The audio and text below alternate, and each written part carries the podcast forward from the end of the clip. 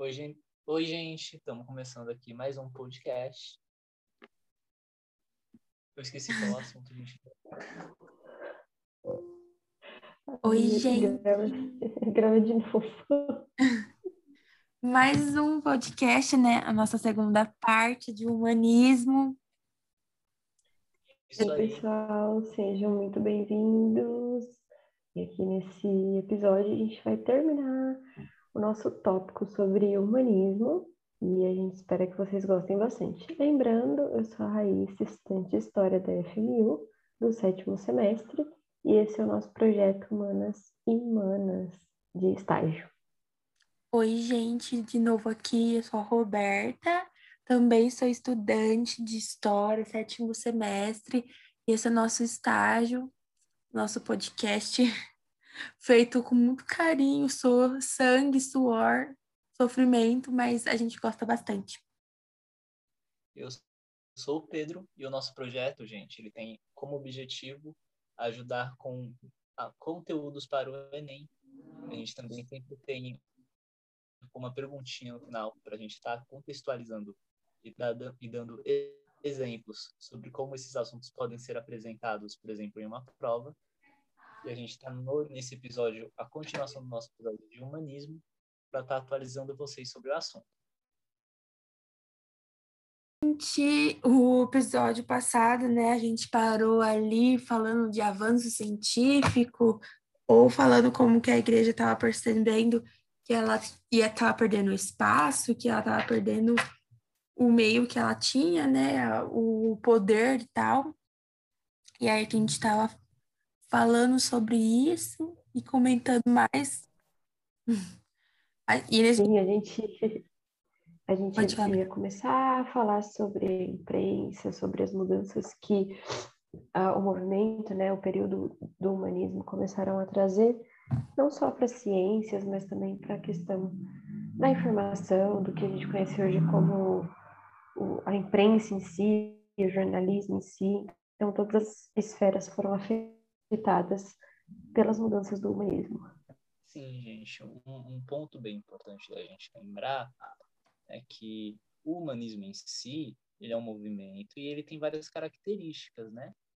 Algumas das características dele, e algumas das que a gente falou antes, são coisas como o antropocentrismo, que são o foco agora, não necessariamente na figura de Deus, na figura divina, e sim na figura do homem, o racionalismo, você racionalizar o seu ambiente, o cientificismo, a prática de ciência, a prática de astronomia, que é uma coisa que a gente pensa muito quando a gente pensa nessa época, né? A gente pensa em, em Galileu, em, em figuras como essas. E essas ideias elas são repassadas na, dentro da Europa, em grande parte por causa da imprensa, né? Sim, com certeza. O avanço de tudo, né? A documentação ter sido tão rica fez com que não parasse só ali, né? Eles pudessem levar, pudessem aprimorar, colocar novamente a ciência no pedestal de valor da metodologia, do estudo, fez com que tudo que fosse feito, tudo que fosse documentado, ganhasse essa importância tamanha. Porque não foi uma ruptura imediata, né? Como a gente falou. Ela foi uma ruptura gradativa com o que eles já conheciam. Obviamente, tiveram os primeiros impactos, mas ao longo de todo o movimento, de todo o período, a gente pode observar, e é observável isso, que foram mudanças acontecendo assim, próximas às outras, uma colaborando com a outra. E é sobre isso que a gente vai continuar falando na aula de hoje, no episódio de hoje. é sobre isso, meninas. Boa. É, realmente, Olá. né? Uma coisa que, uma questão que eu lembrei aqui, que é muito fácil da gente perceber essa relação, né, de movimentos que eles se completam, é porque enquanto a gente está conversando sobre todas essas questões de, de pensar o mundo, de, de, de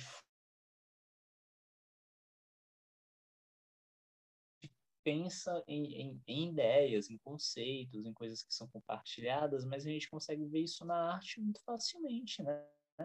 A gente tem o renascentismo, a gente tem é, por exemplo, a, a, busca de uma perfeição estética e uma busca de uma perfeição estética na representação da figura humana, né?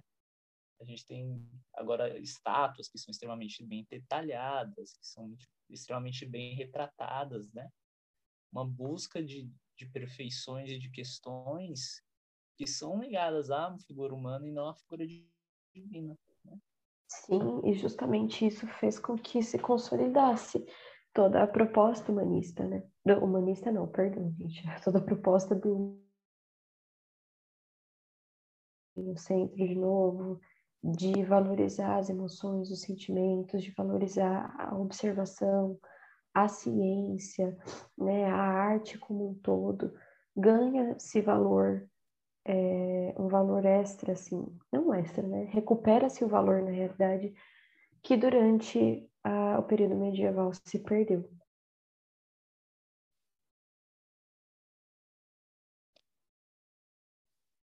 Um ponto importante, né, para esse, esse disseminamento de ideias e afins, é uma coisa que a gente vai discutir mais, mais na frente, né, no, no, no podcast sobre reforma protestante, uhum. mas é a criação da imprensa, né? Uhum. A imprensa ela facilita muito dessas obras sejam publicadas, elas comecem a, essas ideias comecem a, a viajar por diversas regiões diferentes, a se disseminar, e isso começa né, a quebrar um pouco desse monopólio da igreja sobre o conhecimento também. Sim, é literalmente isso mesmo. A igreja começou a ver que estava perdendo o poder. E o medo era grande, né, gente? Pensa assim, tem. E eles começaram a perceber, não temos fiéis como a gente tinha antes. Então, vamos se juntar, vamos fazer, vamos contribuir com o que a gente tem. E era muito melhor para eles estar nesse meio, crescer junto com eles, do que ter a chance de, de acabar, né? Que, que chegou a ser que chegou a ser uma possibilidade, né? A Igreja Católica, mesmo com o poder que ela tinha, com a riqueza que ela tinha, chegou um momento que eles falaram: olha, eu acho que a gente está eu acho que a gente está num mau caminho, vamos tentar se conectar com o que está acontecendo no mundo. E é o que acontece, né? A gente até hoje a gente vai vendo que a gente tem que pegar os elementos que a gente está vivendo da época, o que a gente está vivendo agora, e acrescentar e juntar todos eles para poder conviver e crescer. Porque senão a gente vai. Então a gente vai ficar só no, no passado, né? Sim.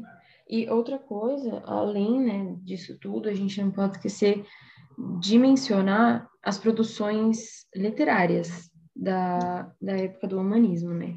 Então, a questão da poesia, é, tem uma poesia palaciana, que ela é herdeira ali, né, do trovadorismo, uhum. então a gente vê a questão, né, é, a produção, o texto era mais elaborado, né, mais detalhado, a questão do ritmo e tudo mais, a própria poesia, aquelas novelas de cavalaria, e tudo mais. Então, ele vem nascendo nessa época. Então, a gente vê que, além de tudo, além da ciência, além da questão da razão, né, do, da, do valor, da valorização do corpo humano e das emoções humanas, a gente tem também a questão literária, que é uma forma de expressar também sentimentos, né, as emoções, pensamentos, muitas vezes, é uma forma de criticar e com a, a imprensa, né, é,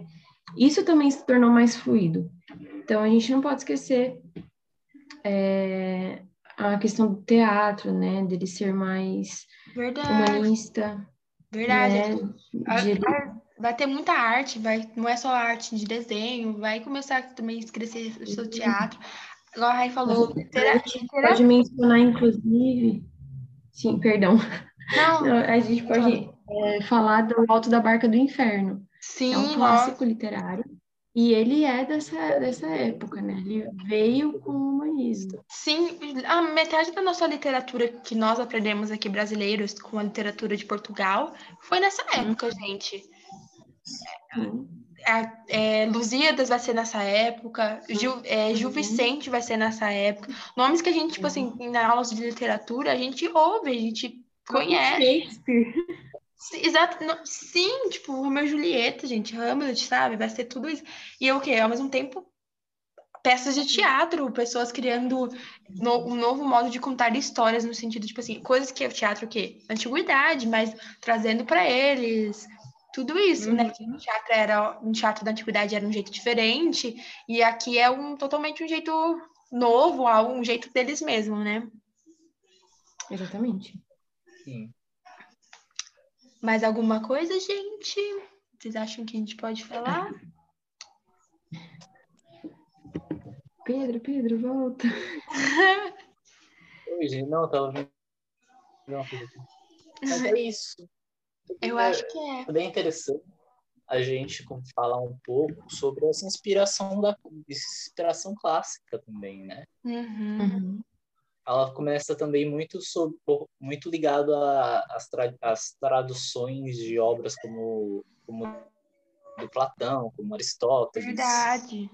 Uhum. Pessoas Sim, podendo ler bom. de novo, né? Essas, tipo, a igreja tirando isso só do meio deles e podendo resgatar e filósofos podendo resgatar todas essas coisas, ou até mesmo, tipo, homens da igreja podendo, juntando coisas da igreja, da fé cristã, junto com Platão, junto com outros pensadores, entendeu? Aí teve muito Sim, é, é- é- isso traz assim de volta essa coisa do, do da inspiração, da, do foco no homem, na razão. Uhum.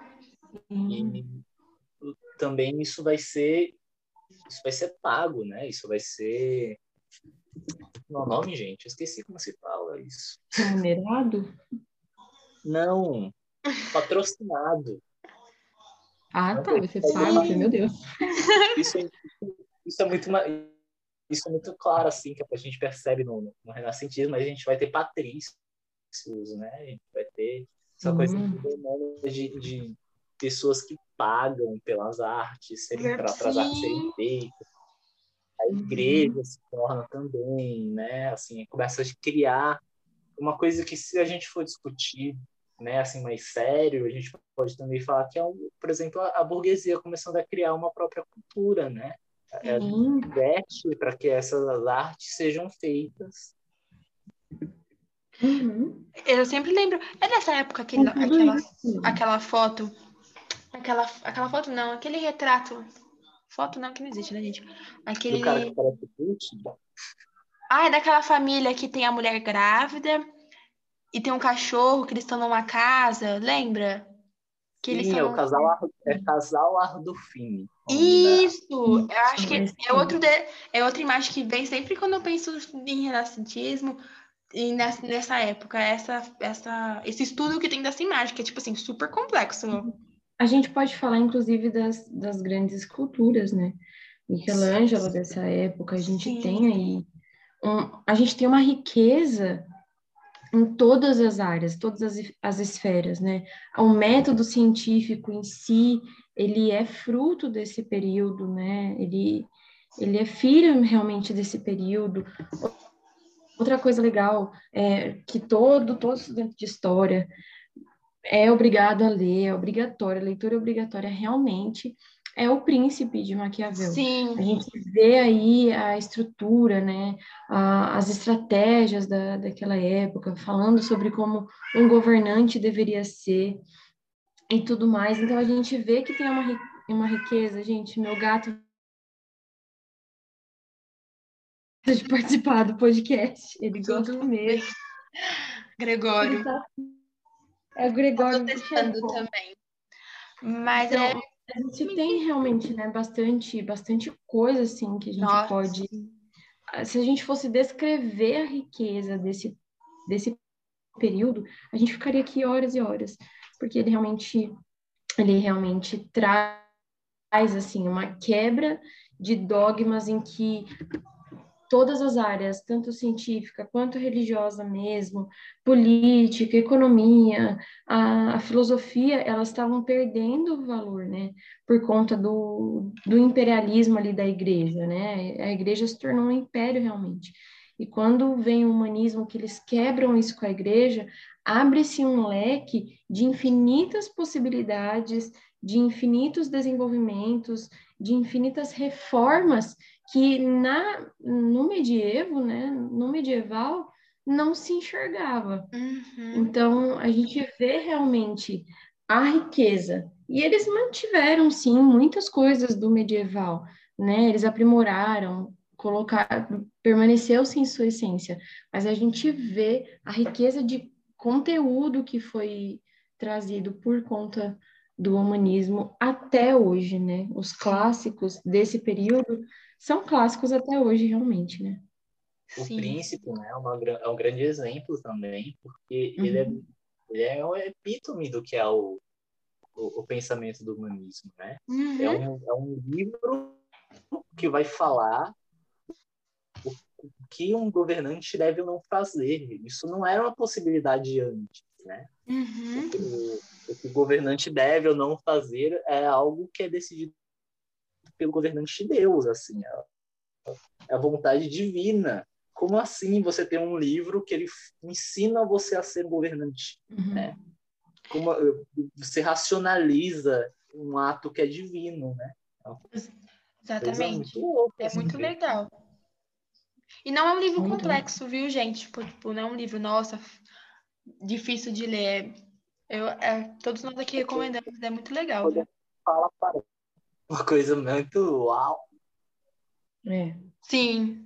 Ele é, ele é um livro gostoso, ele é bem fluido de ler, uhum. ele é bem tranquilo. Uhum. Não tem nada de muitas, é... muitas pessoas muitas pessoas acabam não gostando do livro porque não, não ou não conhece muito bem, né, a profundidade da época em que ele foi escrito. Mas se a gente pensar assim, Maquiavel escreve esse livro dentro da prisão, sabendo que o príncipe dele ou já estava morto ou estava prestes a morrer, e ele escreve isso como algo póstumo realmente. Então você você olha para a riqueza, ele está aconselhando alguém que provavelmente já nem estaria no poder quando o livro dele foi terminado ele escrever. Então ele queria voltar a, a ter o status que ele tinha, porque ele sabia que ele conhecia bem de estratégia. Então ele escreve isso e ficou, na realidade, ficou-se um legado por conta disso. E como o Pedro falou, em todo livro você percebe essas características muito fortes do humanismo, né, do homem estar ao centro, dele agir com razão, ele pode ter a fé dele, mas ele precisa colocar a razão em jogo também, precisa ter um equilíbrio entre as coisas, nem tudo que a igreja fala é uma verdade absoluta e tudo mais. Então, é muito, muito interessante mesmo. Então é isso, gente. É muito legal. É um assunto que a gente dá para falar bastante e que a gente gosta bastante.